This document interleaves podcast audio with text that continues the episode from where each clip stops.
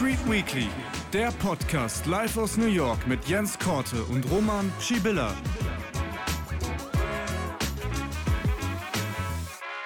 Jede Menge los an den Märkten, der Krieg in Israel, neue Inflationsdaten, die Diskussion über die Zinspolitik der Notenbank und dann haben wir auch noch den Startschuss in die Berichtssaison und den IPO von Birkenstock. Also jede Menge Themen, die wir heute gemeinsam besprechen in einer neuen Ausgabe von Wall Street Weekly mit Jens Korte live aus New York. Also legen wir los. Jens, ich grüße dich nach New York. Hallo Roman, ein spannender Tag heute.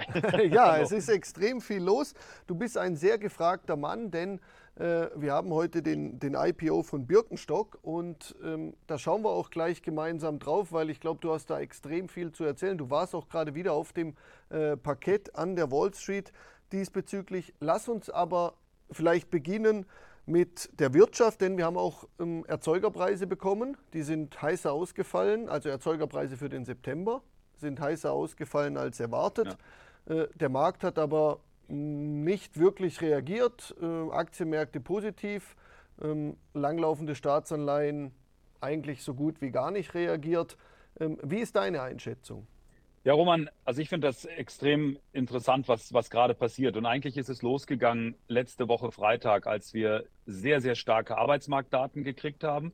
Wir hatten auch die Reaktion erstmal am Freitag die man erwarten konnte, also mit den starken Arbeitsmarktdaten, Zinsängste und so weiter. Und dann ist es halt mit den Renditen nach oben gegangen, die mhm. Aktienkurse sind gefallen. Und dann um die Mittagszeit rum hatten wir die 180 Grad Kehrtwende, äh, die Renditen sind runtergekommen, die Aktien sind gestiegen und das hat sich jetzt eigentlich bis hier zur Wochenmitte äh, fortgesetzt. Ähm, und ich, es gibt jetzt sage mit den heißeren Produzentenpreisen, weil eigentlich sollte man ja denken, oh, Inflation doch ein größeres Problem, mhm. Notenbank weiter mhm. aggressiv und so weiter. Ähm, und ich glaube, und das haben auch einige Notenbanker gesagt, dadurch, dass wir diese enormen Turbulenzen an den Anleihemärkten zuletzt mhm. hatten. Also eben, wir, ja, wir, beiden haben ja auch hier schon drüber gesprochen, die Renditen ja. auf dem höchsten Stand seit 16 Jahren. Und ich glaube, die, die, die, die Narrative im Moment ist, und ob das gerechtfertigt ist oder nicht, wird sich zeigen, aber die Narrative ist, dass im Prinzip diese, diese starken Zinsverschiebungen an den Anleihemärkten der Notenbank die Arbeit abnimmt. Also dass eben Kredite teurer werden mhm. und so mhm. weiter, alleine schon über den Anleihemarkt, dass also die Notenbank selber eigentlich gar nicht mehr aktiv werden muss. Und ich glaube, das ist so ein bisschen im Hinterkopf momentan bei den Händlern los, ähm, weshalb, weshalb die Aktienkurse steigen, selbst wenn wir eben diese, diese stärkeren Zahlen oder eben auch starke Zahlen vom Arbeitsmarkt kriegen. Ich weiß nicht, ob du das ähnlich siehst, aber ich glaube, das ist wirklich das, was momentan gerade los ist. Ja, es ist, ähm, äh, es ist interessant, oder? Weil ähm, die Notenbank auf der einen Seite, ich sag mal, der Sprech ähm, von der letzten Notenbank-Sitzung war ja doch äh, so, die die Zinsen bleiben lange hoch. Der Markt geht jetzt irgendwie aus. Ich habe nochmal nachgesehen von ähm, Ende des Jahres eher bei 4,5 ähm, Prozent, wobei die, ähm, die Dots von der, äh, von der FED eher knapp über 5 Prozent waren. Also da bin ich mir noch nicht so ganz sicher, wer am Ende des Tages Recht bekommt. Aber es spricht schon alles dafür, dass wir eigentlich keine, äh, keine Zinserhöhung mehr sehen. Ich sehe das, sehe das recht ähnlich. Aber was du was du angesprochen hast und was ich mich ähm, schon die ganze Zeit ein bisschen frage, und das würde ich gerne mit dir auch diskutieren, auch äh, im Zuge der, ähm, der IPOs und vor allem ähm, der anstehenden Berichtssaison. Jetzt haben wir ähm, die, die Staatsanleihen irgendwo bei, ja, äh, du hast es selber gesagt, äh, auf dem höchsten Stand, irgendwo Richtung, äh, Richtung 5 Prozent. Das ist ja schon eine starke Alternative zum, äh, äh, zum Aktienmarkt selbst. Das heißt, dort wird wahrscheinlich extrem viel mhm. Liquidität geparkt. Inwiefern, wenn wir das auf der einen Seite haben, inwiefern gibt es äh, die Chance oder ähm, positive Argumente dafür, dass wir doch in dem letzten Quartal des Jahres nochmal steigende Märkte sehen können? Also die letzten Tage waren positiv. Mir, mir fehlt so ein bisschen noch die Argumentation, außer die Berichtssaison treibt jetzt natürlich die Märkte doch irgendwie an. Mhm. Also, also was ich hier teilweise gehört habe, ist, ist da, ob, ob wirklich dieser, dieser Freitag ähm, letzter Woche, ob das quasi so, ein so ein Wendepunkt war und mhm. dass das so, in, in, so gefühlt der Auftakt gewesen ist, möglicherweise äh, zur, zur Jahresabschlussrallye. Ähm, ich meine, wir haben eigentlich in den, in den meisten Jahren äh, legen die Kurse dann Richtung Jahresende ähm, nochmal zu. Wir hatten halt einen schwachen August, wir hatten einen noch schwächeren äh, September und ich glaube, es gibt so ein bisschen ähm, ähm, so eine Dynamik. Eigentlich haben wir da wieder ein bisschen was ähm, aufzuholen. Also ich gebe dir recht, es wird viel davon abhängen, wie die Berichtssaison jetzt läuft. Ähm, wir reden gleich, glaube ich, nochmal separat über die Berichtssaison. Mhm. Das finde ich, sollten wir zumindest tun, was da, was da genau erwartet wird, ähm, weil wir da eventuell das Ende der Earnings Recession sehen. Also, also das wird, wird ein Moment sein. Und dann denke ich, ein, ein anderer Faktor ist halt, und die, da, da, haben wir auch schon drüber geredet und das wird auch weiter ein Thema bleiben. Kriegen wir ein Soft Landing, kriegen wir ein No Landing oder kriegen wir ein Hard Landing? Und also ich mhm. persönlich bin immer noch ein bisschen im Hard Landing Camp und wenn ich recht behalten sollte, was überhaupt nicht gesagt ist, äh, dann glaube ich, ähm, wird sich die Wall Street ein bisschen schwer tun. Ich mir vorstellen, dass wir das jetzt noch nicht in diesem Jahr sehen, sondern erst im, im nächsten. Also ich kann mir schon vorstellen, dass es da eine gewisse Dynamik gibt, wenn jetzt die Earnings Season einigermaßen ähm, geschmeidig läuft, dass wir dann äh, vielleicht in der Tat äh, noch ein bisschen Luft nach oben haben. Ob das dann wirklich gerechtfertigt ist für den Ausblick äh, 24, äh, sei mal dahingestellt. Ja, und die, die Charts und vor allem, ich bin ja auch ein großer Freund, äh, äh, ein bisschen Linien zu zeichnen und ein bisschen die Charts mit dazu zu nehmen. Und äh, wenn wir uns das anschauen, wir sind eigentlich genau auf dieser Marke, so bei 4200, etwas drüber ähm, haben wir Halt gemacht und da hat jetzt der SP auch nach oben gedreht. Ähm, von dem her auch dort kriegen wir eigentlich Zuspruch und äh, wenn man sich so ein bisschen diesen, diesen aufsteigenden Kanal seit ähm, Oktober letzten Jahres anschaut, auch von dort kriegen wir jetzt eigentlich Rückenwind äh, für, für das letzte Quartal. Deshalb auch das spricht eigentlich eher dafür, dass ähm, die Märkte nochmal äh, noch mal zulegen könnten. Aber du hast es angesprochen, jetzt haben wir Berichtssaison. Was erwartest du? Äh, wir haben einen guten Auftakt gehabt von Pepsi, bessere Zahlen als erwartet. Sie haben sogar nochmal äh, ihren, ihre eigene Prognose erhöht. Das muss man aber natürlich auch ein bisschen differenziert sehen, weil die Erhöhung war irgendwie um 0,1, aber man hat überall gelesen, ja, Prognose erhöht. so viel war es dann doch nicht. Aber der Markt hat es positiv aufgenommen. Ähm, wie schaust du jetzt äh, oder wie schaut die Wall Street auf die anstehende Berichtssaison? Ja, also vielleicht einfach nur, das können wir kurz abhandeln, ein Wort zu Pepsi. Die, die waren besser als erwartet und äh, was sie halt schon wieder gemacht haben, ähm, die haben halt die, äh, die Preise angehoben. Also die haben halt eben die höheren Kosten, haben die halt mhm. irgendwie knallhart irgendwie wieder locker weitergegeben an, an die Kunden. Die Aktie ist dann, ist dann knapp 2% gestiegen. Was ich interessant finde, ähm, ist die ganze Debatte, inwieweit diese, diese, diese ganzen Appetitkiller, die man, Ozempic und sowas, die man sich in den Bauch spritzt, inwieweit mhm. das irgendwie auf die Lebensmittelindustrie drückt. Und mhm. ich glaube, das ist für mich ein Thema, was sich was ich jetzt noch nicht so voll zeigt. Aber für mich ist das ein Thema für die, für die mittelfristige Zukunft, dass mhm. meiner Meinung nach die Lebensmittelindustrie äh, in, nicht eins zu eins, aber in ähnlichen Druck kriegen könnte wie, wie wie vor 10, 20 Jahren die Tabakindustrie. Also mhm. ich, ich glaube, da, da, da braut sich einiges zusammen und da bin ich mal sehr gespannt, ähm, wie sich das alles weiterentwickelt. Aber eben Pepsi erstmal Zahlen waren, waren, waren gut, äh, Wall Street positiv reagiert. Ähm, was ich bei der Berichtssaison insgesamt interessant finde, wir hatten jetzt in, in Amerika drei Quartale in Folge, rückläufiges Gewinnwachstum. Mhm. Also das fing an mit dem vierten Quartal vergangenen Jahres, dann erstes und zweites Quartal. Das waren jetzt drei Quartale in Folge. Jetzt kriegen wir die Zahlen für das dritte Quartal. Und die Wall Street rechnet eigentlich damit, dass die Gewinne im S&P 500 nochmal gefallen sind um 0,3 Prozent. Ich gehe aber fest davon aus, dass wir das Ende von dieser Earnings Recession sehen, schlicht und einfach. Mhm. Und Roman, das siehst du ja auch. Die, die Erwartungen werden immer übertroffen. Nicht bei jedem einzelnen Unternehmen, aber die Zahlen fallen immer besser das aus ist, als äh, gedacht. Und ich meine, ein Gewinnrückgang um 0,3 Prozent. Ich gehe fest davon, davon aus, dass wir bei den S&P 500 Unternehmen in, in kleinen Gewinnzuwachs äh, sehen. Mhm. Und das wäre dann halt das Ende der Earnings Recession und für das, für das, was ja jetzt quasi angefangen hat, da liegen die Erwartungen sogar, ich habe es jetzt nicht ganz auf dem Papier, aber ich glaube, das war so zwischen 7 und 8 Prozent ähm, Gewinnwachstum.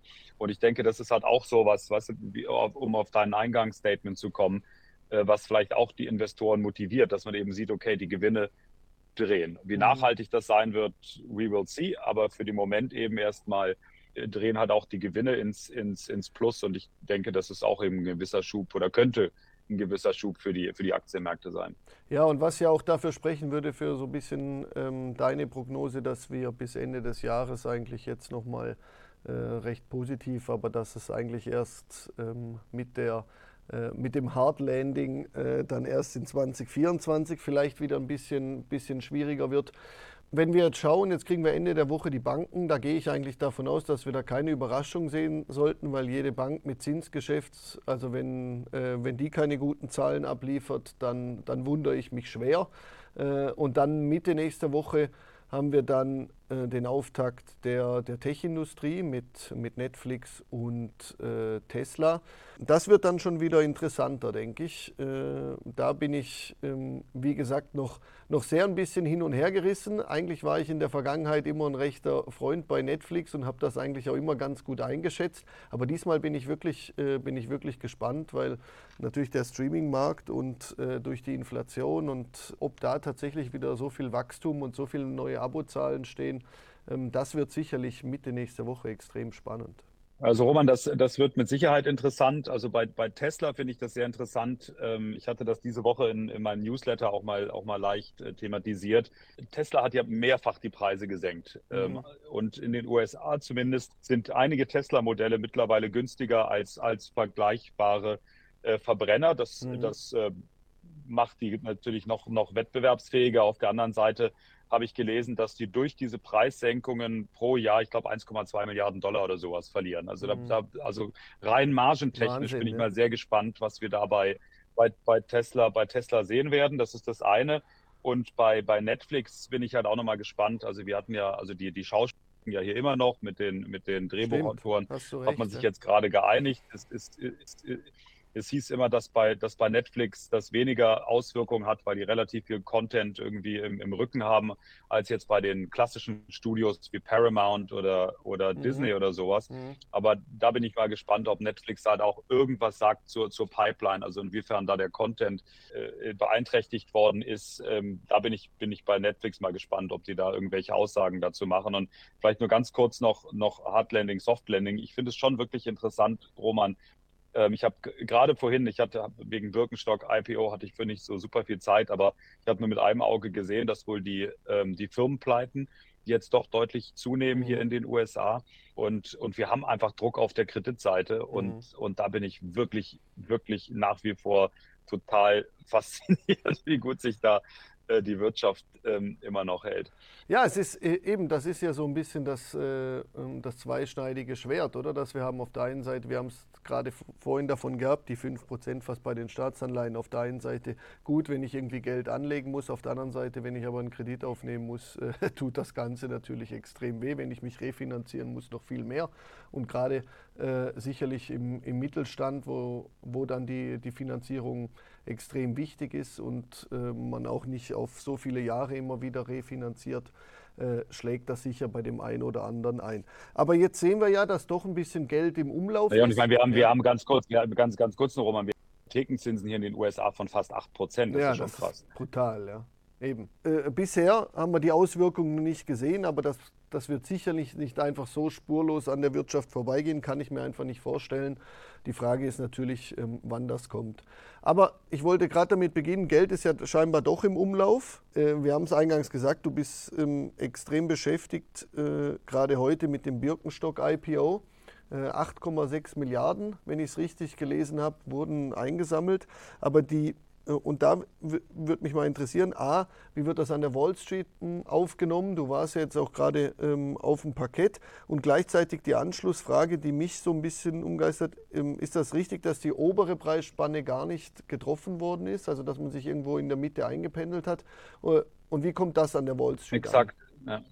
Ja, exakt. Also Roman, die, haben, die, die sind sogar unter der Mitte quasi in den Handel gegangen. Oder mhm. also jetzt im Moment, wo wir hier reden, äh, läuft der Handel noch nicht. Das dauert noch, noch ein bisschen, mhm. bis sich das alles zurechtgeruckelt hat. Übrigens, die haben äh, vor der Börse, ich hab, haben die irgendwie hier so kleine, kleine ähm, German Air Puffs nennen die das. Da haben sie kleine, kleine Windbeutel irgendwie verteilt. Und ich habe jetzt eben auf dem, auf dem Floor, habe ich noch kurz mit dem mit dem CFO, also mit dem, mit dem mhm. Finanzchef äh, gesprochen, einfach so, so ähm, off, off the records. Äh, ja, also, also ganz kurz, also die haben nicht 8,6 eingesammelt, sondern die sammeln etwa eine halbe Milliarde ein und haben dann jetzt eine Bewertung ah, ja, genau. mit dem Börsengang von mhm. etwa 8,6 Milliarden. Genau, und, und um das halt in eine Relation zu bringen, damit sind die in etwa so viel wert wie, wie On-Running. Mhm. Äh, die hatten übrigens vor zwei Jahren, als die hier an die Börse gegangen sind, ähm, haben die allen Turnschuhe geschenkt und äh, Birkenstock hat tatsächlich den Tradern auch allen äh, Birkenstock-Schuhe gegeben, also schon sehr großzügig. Ich, meine, so, ich glaube, die sind diese Sandalen kosten locker 300 ja. Franken oder so. Also das finde mhm. ich schon. Ähm, aber ich habe leider keine bekommen. Meine Frau hat mir ihre Schuhgröße gegeben, aber ich war zu spät irgendwie in der Börse. Ich habe keine, äh, keine mehr abbekommen. Nein, also, aber eben die, der, der, der Börsengang ist, also ist halt ein Riesenhype rund, grundsätzlich um, um Birkenstock ähm, gewesen. Die Preisspanne lag bei 44 bis 49 mit mhm. 46 in Handel. Also die sind eher etwas, ähm, etwas konservativer. Und ich denke, äh, was man nicht vergessen darf, ist, ähm, die sind vor zwei Jahren ist Birkenstock gekauft worden von einer Private Equity Gesellschaft und, und die, die machen die, die, die cashen ein. Also ich meine, es ist nicht, dass jetzt ein Großteil dieses Geldes jetzt reinvestiert wird, sondern das ist, wie Private Equity halt funktioniert. Mhm. Tief kaufen und dann nach Möglichkeit teurer dann an die Börse bringen. Aber, ist, aber klar, noch ein, ist, glaube ich, noch ein wichtiger, und, und, ist, glaube ich, noch ein wichtiger Hinweis. Das wissen, glaube ich, die wenigsten, weil das rückt ja schon den IPO noch mal ein bisschen in ein anderes Licht, oder? Birkenstock wird immer so ein bisschen als die, die sich nicht auskennen, denken wahrscheinlich Familienunternehmen und äh, die gehen jetzt an die Börse und Wall Street und groß. Äh, aber am Ende des Tages, ja, äh, hat die Private Equity Gesellschaft, die dort eingestiegen ist, genau das Ziel gehabt und äh, hat es jetzt an die Börse gebracht. Exakt, und, und ich meine, die, ich meine, klar, die, die, die, die, die erzählen jetzt natürlich, was es für ein Traditionsunternehmen ist. Also auch an der Börse war ein, war ein großes Plakat, ähm, Birkenstock 1774, äh, also eben gegründet 1774. Mhm. Das nur als kleiner Fun-Fact, das ist noch 18 Jahre bevor dann die New Yorker Börse gegründet worden ist. Das war 1792. Ja. Die werben natürlich damit und die haben die, die, ganze, die ganze Börse ist, da stehen überall so Pflanzenkübel mhm. rum mit, mit Pflanzen. Also da soll eben so ein bisschen der ökologische Touch irgendwie von, von Birkenstock äh, ja. Äh, kommuniziert werden. Sehr witzig. Ich fand es lustig eben, eben aber eben, was dahinter steht, ist letztendlich eben nicht unbedingt das, das gute alte deutsche Familienunternehmen, sondern es ist schlicht und einfach eine Private Equity Gesellschaft, die, die, die jetzt eincashen. Sage ich jetzt einfach ganz subjektiv, aber kann ich ja machen. Ja, so sehe ich das. Ja, und dann vielleicht noch abschließend, ähm, jeder hat es ja mitbekommen am Wochenende die tragischen Ereignisse in Israel. Ähm, auch mein, mein eigener erster Eindruck oder als ich es am Wochenende mitbekommen habe, habe ich zuerst gesagt, okay, da ist der schwarze Schwan und ähm, Aktienmärkte fallen jetzt am Montag. Äh, jetzt haben wir ein ganz anderes Bild bekommen. Viele haben dann natürlich auch schnell die Auswirkungen auf den Ölpreis ähm, sich anschauen wollen und gucken, äh, inwiefern das dort Bewegung gibt. Jetzt hatten wir aber heute, und das kam auch von Unternehmensseite, eine ganz andere Nachricht, die wahrscheinlich für den Ölmarkt viel entscheidender ist, nämlich äh, ExxonMobil. Was ist da genau passiert? Kannst du uns da ein bisschen mitnehmen, weil die Nachricht ist wohl hier in Deutschland noch nicht ganz so groß verbreitet. Ja, lass mich, äh, also ich, genau, ich, ich will jetzt auch versuchen, nicht zu ausufern zu werden, Roman, aber lass mich einfach nur ganz kurz äh, einen Punkt ähm, zu, zu Israel und, und ja. Gaza verlieren und ich, ich jetzt auch gar nicht, gar nicht politisch, aber das ist schon, schon irre. Also, und mein, mein, also ich sitze hier gerade im Büro und, und im Büro nebenan ähm, ähm, äh, ist, ein, ist, ein, ähm, ist, ist, ein, ist ein jüdischer Kollege, der, der drüben sitzt. Ähm, und, und der hat mir gestern erzählt, dass seine beiden Kinder äh, gerade in Jerusalem sind und mhm. die wollen auch nicht weg. Der hat Verwandte, mhm. die, die beim Militär sind. Ähm, und das ist natürlich schon irre. Und der ist halt, und wenn er mir ja. halt erzählt, dass er ständig mit seinen Kindern Kontakt aufzunehmen, wie es denen geht, das ist halt schon, ja, absolut. Ähm, das ist, also da, das bringt einem das Ganze natürlich schon nochmal ein bisschen, ein bisschen, ein bisschen näher. Also ich wohne auch in, in Brooklyn an einem, an einem orthodox-jüdischen Viertel ähm, direkt nebendran. Also das ist schon, schon irre. Aber, aber eben, ich will gar nicht über die Politik und sowas reden. Mich, mich persönlich hat es, hat es nicht so gewundert, dass die Aktienmärkte äh, nicht so stark reagiert haben. Also mhm. wir hatten Montag den Handel ganz kurz im Minus, dann hat es aber auch gedreht. Also ja. ich meine, ich habe hab die Terroranschläge hier in New York mitgemacht und die Märkte hatten sich auch, auch damals extrem schnell beruhigt. Das ist halt leider so und das ist auch nicht, meine ich auch gar nicht herzlos, aber politische Ereignisse haben normalerweise an der Börse einfach nur eine sehr begrenzte Wirkung. Mhm. Ähm, und eben am Ölmarkt war es ein bisschen anders. Da haben wir einen etwas stärkeren Anstieg gesehen. Aber ich denke, da ist wirklich die große Frage, äh, wie geht es jetzt weiter? Was, was passiert auch mit dem Iran? Inwieweit äh, gibt es da möglicherweise Boykotts oder nicht? Ähm, werden die Öllieferungen, Exporte boykottiert und so weiter. Das, das sind alles Sachen, die können wir heute auch noch nicht beantworten. Mhm. Und vielleicht eben ein Wort zu dem, zu dem Deal, dass Exxon Pioneer kauft. Pioneer ist einer der großen äh, Fracker, gerade im Permian Basin, also in, in, in Texas. Und was ich, äh, Exxon zahlt 60 Milliarden, wobei das auch noch durch die Behörden durch muss. Das wird vielleicht auch nicht ganz einfach.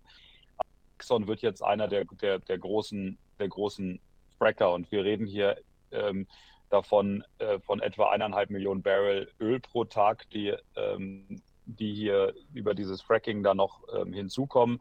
Es ist der, der teuerste Deal in der Ölindustrie, ich glaube, seit über 20 Jahren. Und was ich interessant finde, ist, ähm, Exxon ist ein Überbleibsel von Standard Oil, die halt zerschlagen mhm. worden sind Anfang äh, des 20. Jahrhunderts, äh, eben Rockefeller Imperium. Und was die Ölkonzerne jetzt halt wieder gemacht haben in den letzten Jahren und Jahrzehnten, die sind halt wieder immer, immer größer geworden. Also dieses zerschlagene Standard Oil wird jetzt mittlerweile mit, mit Chevron oder eben auch mit ExxonMobil ähm, wieder deutlich größer. Die zeigt halt auch, ähm, anders als zum Beispiel BP oder Shell, also die, die US-amerikanischen Ölkonzerne, also zumindest mal Chevron und vor allem auch Exxon, mhm. die setzen immer noch ähm, volle Granate auf, ähm, auf fossile Brennstoffe. Und das mhm. finde ich mhm. halt schon eben, eben durchaus interessant. Ja, jede Menge Themen, jede Menge los. Trotzdem danke, dass, äh, dass wir hier auch diese Woche sprechen konnten. Heute, ähm, diese Woche einen Tag früher. Einfach sehr viel Ereignisse. Ähm, wir mussten äh, drüber sprechen. In diesem Sinne, danke äh, Jens, Grüße an die Wall Street und, äh, ja, danke dir, Roman. und weiterhin bis äh, gute Geschäfte. Bis nächste Woche. Das war eine neue Folge von Wall Street Weekly. Diese gibt es auch als Video auf YouTube. Wir wünschen eine gute neue Handelswoche.